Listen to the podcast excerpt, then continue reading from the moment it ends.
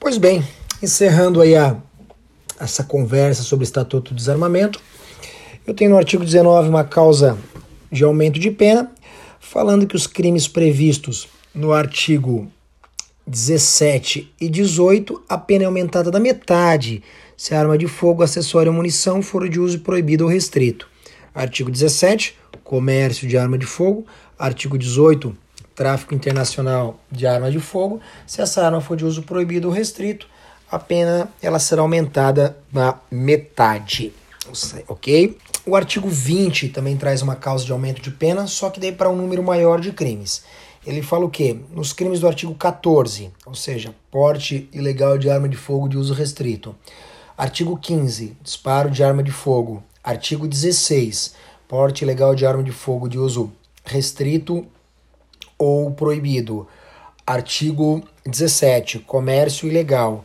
Artigo 18, tráfico internacional. A pena é aumentada da metade C.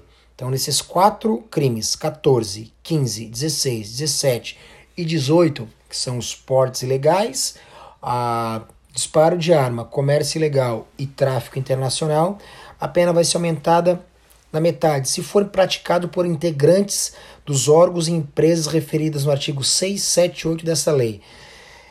Esses artigos, eles falam de profissionais que eles detêm o porte de arma funcional. São profissionais que, em face da profissão que, que exercem, o Estatuto de Desarmamento já garante a eles porte de arma. Por exemplo, policiais, juízes, promotores, é, integrantes do sistema prisional, guardas municipais. Esse pessoal, se pratica um desses crimes, terá a pena aumentada na metade. Integrantes das Forças Armadas terá a pena aumentada na metade, tá certo? Também a pena será aumentada na metade se o agente for reincidente específico em crime dessa natureza. Como assim residente específico? Pratica qualquer desses crimes de forma reincidente. Ele é reincidente em um desses crimes do Estatuto de Desarmamento. Não precisa ser reincidente específico no crime. Não precisa ser reincidente específico 14 mais 14, 15 mais 15, mas sim reincidente em um desses, desses crimes previstos aqui no artigo 20, ok? Seguindo na leitura da lei, o artigo 21 fala os crimes previstos do artigo 16, ou seja, porte legal de arma de fogo de uso restrito ou proibido. 17. Comércio ilegal. E 18. Tráfico internacional são insuscetíveis de liberdade provisória. Meus caros, o dispositivo ele foi julgado inconstitucional pelo STF. ADI 3112. De, o STF chegou à conclusão de que esse dispositivo ele afronta a Constituição. Tá certo? O artigo 26 tem um, um dispositivo interessante. Ele fala das armas de brinquedo, os simulacros. Simulacro, portar um simulacro de arma de fogo é crime. Veja o que, que fala o artigo 26. São vedadas a fabricação, a venda, a comercialização e a importação de brinquedos, réplicas e simulacros de armas de fogo, que com estas se confundam, com que essa que, que, que com essas se possam confundir. Certo? Até me engaguejei aqui para terminar a fala, tá? Tô ficando sem voz já. São vedadas a fabricação, a venda, a comercialização e a importação. Quatro condutas: fabricação, venda, comercialização e importação simulacros. Certo? Simulacros. O legislador entendeu o seguinte: ó, não pode, não pode vender, não pode fabricar no país, não pode vender, não pode importar para o país réplica de arma de fogo, simulacros certo? E tá, professor, e daí é crime praticar alguma dessas condutas? Não. O legislador trouxe essa vedação, mas ele não trouxe uma sanção penal, não trouxe um crime. Não é crime portar um simulacro de arma de fogo.